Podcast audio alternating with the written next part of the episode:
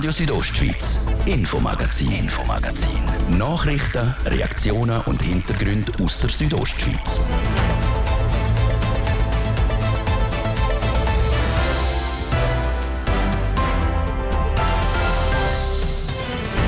Sein Gesicht hat die alte Hunderternote ziert. Die Rede ist vom weltbekannten Bündner Künstler Alberto Giacometti. Ihm wird jetzt im Kunstmuseum hier in Cura Ausstellung zu seinen Anfängen gewidmet, was man davon erwarten darf. Trotz bester Lage mit der schönsten Aussicht auf die Bergwelt. Die SAC-Hütten in der Schweiz rendieren vielfach nicht. Hohe Betriebskosten sind aber nur ein Grund. Wegen Bergrutsch sind die Hütten vielfach auch nur noch schwer erreichbar. Die Hütten die haben keine Besucher mehr.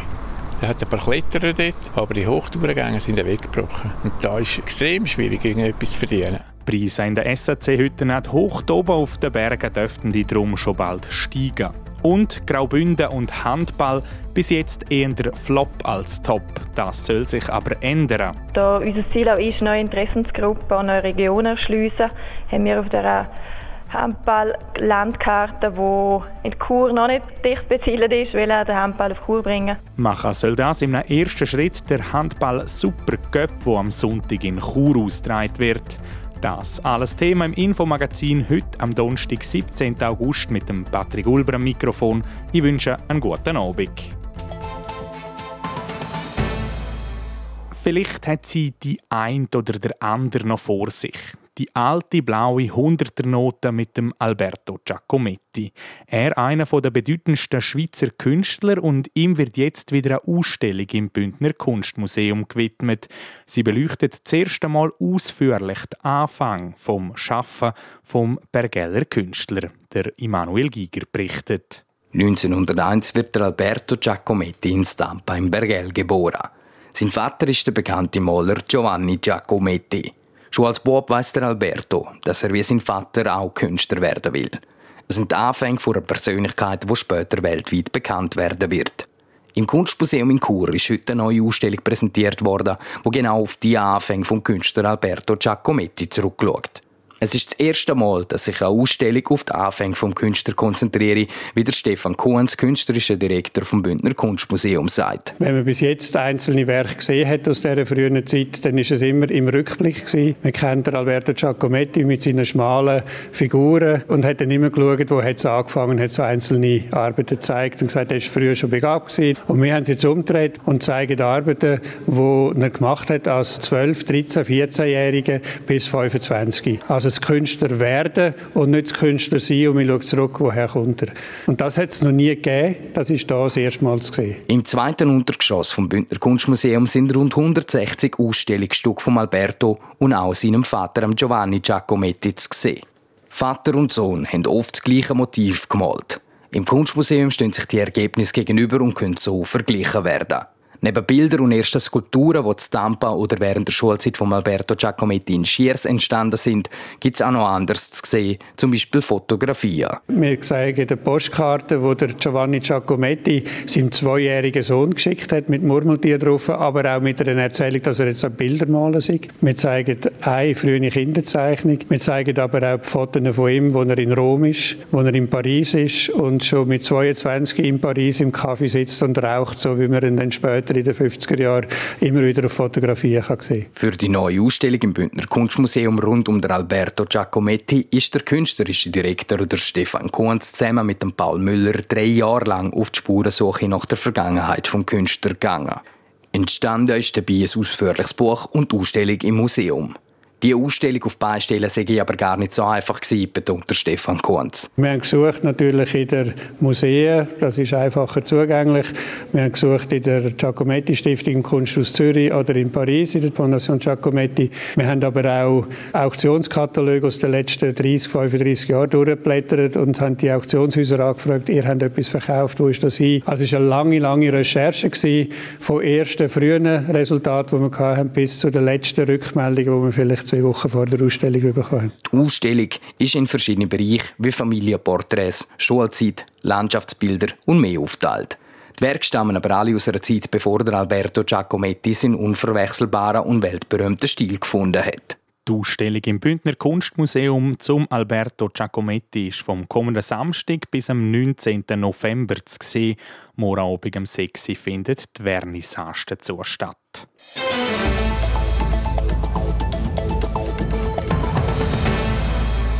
Natur, eine schöne Aussicht sowie ein Bett und eine Nacht für unter 100 Franken. Wer schon mal in einer Hütte vom Schweizer Alpa Club übernachtet hat, kennt das. Weil die Preise in den SAC-Hütten aber eben eher günstig sind, rendieren der Haufen gar nicht. Karina Melcher berichtet über die finanzielle Situation in den Berghütten.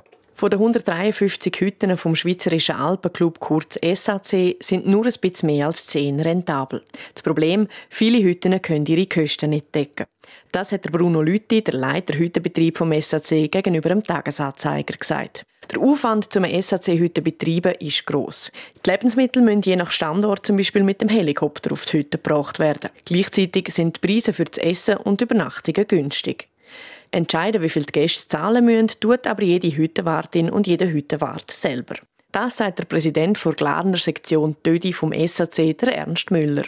Wir können Einfluss nehmen auf die Preise, müssen aber in einer gewissen Bandbreite sein, die uns der Zentralverband vorgibt. Im Grunde sind die Hüttenwerte selbstständige Unternehmer. Sie haben unterschiedliche Pachtverträge, es ist nicht jede Hütte gleich und darum äh, muss man das verschieden anschauen. Die Preisgestaltung ist aber nicht einfach. Jedes Hüttenteam muss das genau abwägen. Ein Hüttenwart will ja auch mit seinen Preisen attraktiv sein. Wenn er zu hoch ist, dann hat er keine Gäste oder weniger Gäste. Oder die Leute konsumieren weniger. Wenn er aber irgendwie moderate Preise macht, dann kann er die Leute animieren zum Konsumieren. Wenn er aber hohe Preise hat, dann trinkt jemand vielleicht nur einen Kaffee und trinkt nicht zwei Bier. Geld verdienen werde allgemein immer schwieriger mit SAC-Hütten. An dem sei unter anderem auch der Klimawandel schuld. Es gebe Hütten, die abgebaut und an einem anderen Standort neu aufgebaut werden müssen. Das, weil der Boden am alten Standort wegen dem auftauenden Permafrost nicht mehr stabil ist. Und das kostet Geld. Dazu gäbe es Hütten, die zum Beispiel wegen einem Bergrutsch nur noch schwer zugänglich sind. Die können gar nicht den Umsatz machen. Die Hütten die haben keine Besucher mehr.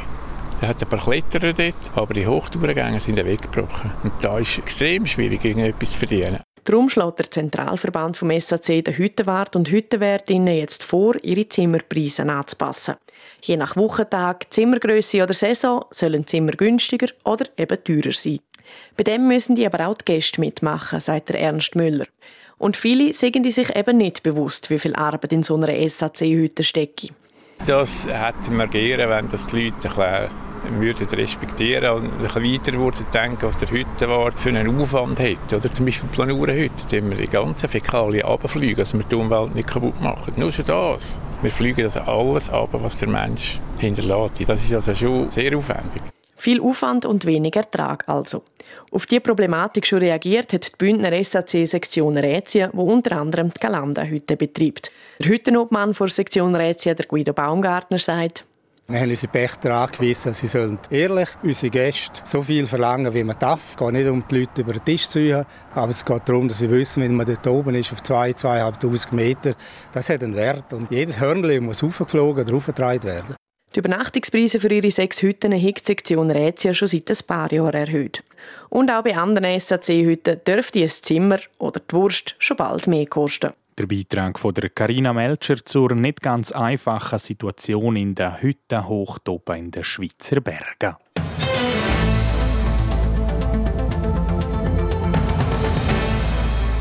Nervosität bei den Leichtathletinnen und Leichtathleten dürfte in diesen Tagen doch ein bisschen steigen. Für sie steht nämlich das grosse Saison-Highlight bevor, die WM in Bulgarien. Mittendrin auch eine Bündnerin Jasmin Schneider.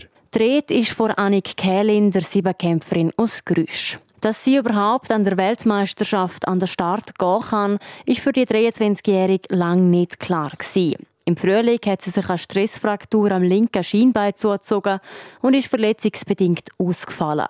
Haben dann zuerst die Belastung extrem absetzen, haben viel alternativ mich fit gehalten und dann auch noch die Belastung langsam wieder gesteigert und ja, dann langsam auf Turnschuhe, dann wieder ein bisschen Disziplinentrainings können machen und ja, es war eigentlich ein schöner Verlauf gewesen. Also wirklich immer, immer können steigern und jetzt am Schluss ist es extrem schnell gegangen, was natürlich erfreulich ist. Die Verletzung ist mittlerweile ausgeheilt und Annik Kählin hat auch schon wieder zwei Wettkämpfe absolviert. Und die haben ihr gezeigt, dass sie parat ist für die WM in Bulgarien. Ein bisschen Überraschung bringt es immer mit sich, wenn man so einen Siebenkampf macht. Man weiß nie, wie es schlussendlich rauskommen wird. Es braucht ein bisschen Glück, gute Bedingungen. Es ist so viel, was mit ihnen spielt, aber ich fühle mich fit, ähm, parat, habe alle Disziplinen können trainieren und ja, freue mich auch einfach, zum, zum zeigen, was möglich ist. Und möglich ist für Annik Kählin viel. Das hat sie letztes Jahr bewiesen. An WM in Eugene ist sie im Siebenkampf Sechste geworden. Das Ziel ist sicher, die Leistungen von letztes Jahr ähm, an denen anknüpfen, die vielleicht sogar noch zu verbessern und den Rest kann man nicht beeinflussen, was die anderen machen. Das Niveau ist extrem hoch und ja, es ist lässig, dass so, so ein hohes Niveau ist, belebter Sport und die Konkurrenz kann man nicht beeinflussen. Ihren ersten Wettkampf hat sie dann schon am Samstagmorgen. Dann steht für Annik Kehl ins 100 Meter Hürdenrennen an. Weiter geht es für sie dann mit Hochsprung, Kugelstoßen und am 200 Meter Sprint bevor es dann am Sonntag mit ihrer Paradedisziplin am Weitsprung und schließlich am Speerwurf sowie am 800 Meter Lauf weitergeht. Neben der Annik Kählin ist auch noch eine weitere Person aus Graubünden an der WM in Bulgarien mit dabei. Es ist das der 200 Meter Sprinter der William Reis. Seinen ersten Einsatz hat er dann aber erst nächste Woche, das am Mittwoch.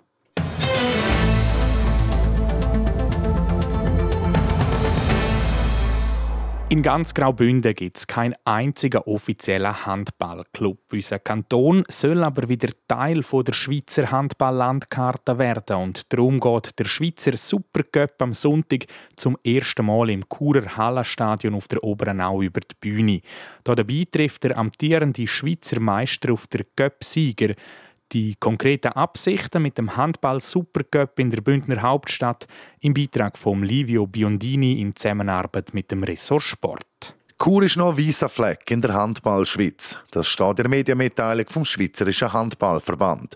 Unter anderem auch zum das ändern, findet jetzt der Supercup das Jahr in Chur statt, wie auch die Leiterin Partizipation vom Schweizer Handballverband Delia Dünzer erklärt. Da fragt man sich auch immer zuerst, ja, warum geht man auf Chur? Und wir haben eigentlich so einen treibenden Anstoß gekriegt, weil auf einmal eine Frauenmannschaft in Chur äh, sich gebildet hat, wo 12 bis 15 junge Frauen Handball spielen, jeder Donnerstag jetzt in Chur. Und das hat natürlich so ein bisschen den Anstoß gegeben, ja, da, da gibt es schon etwas, komm, wir gehen auf Chur.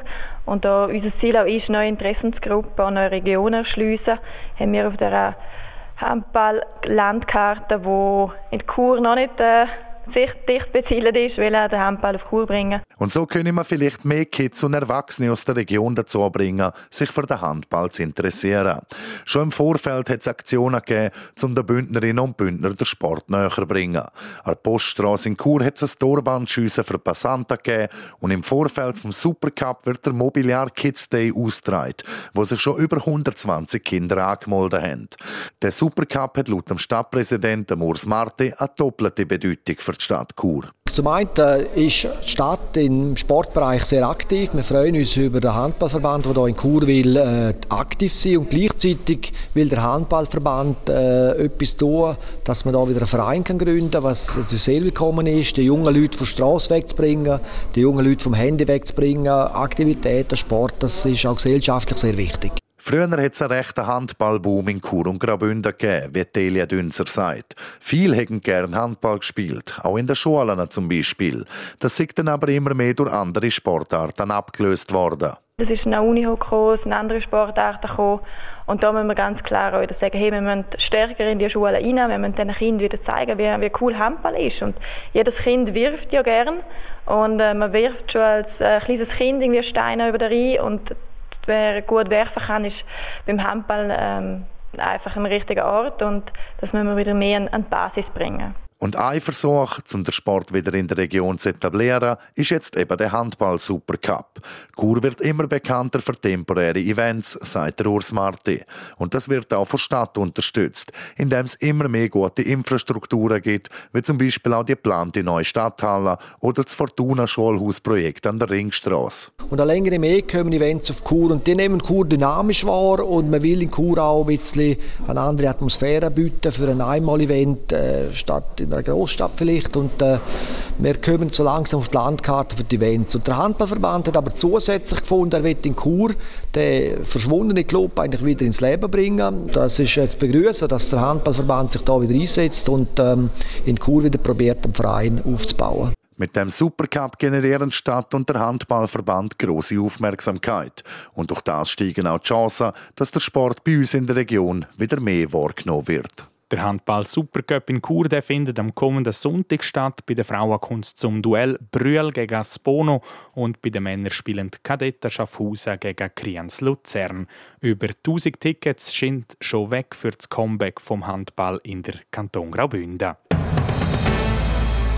Das ist es mit Informationen aus der Südostschweiz für heute. Wir melden uns den morgen Freitag um die gleiche Zeit, also um Viertel ab 5 Uhr wieder zurück.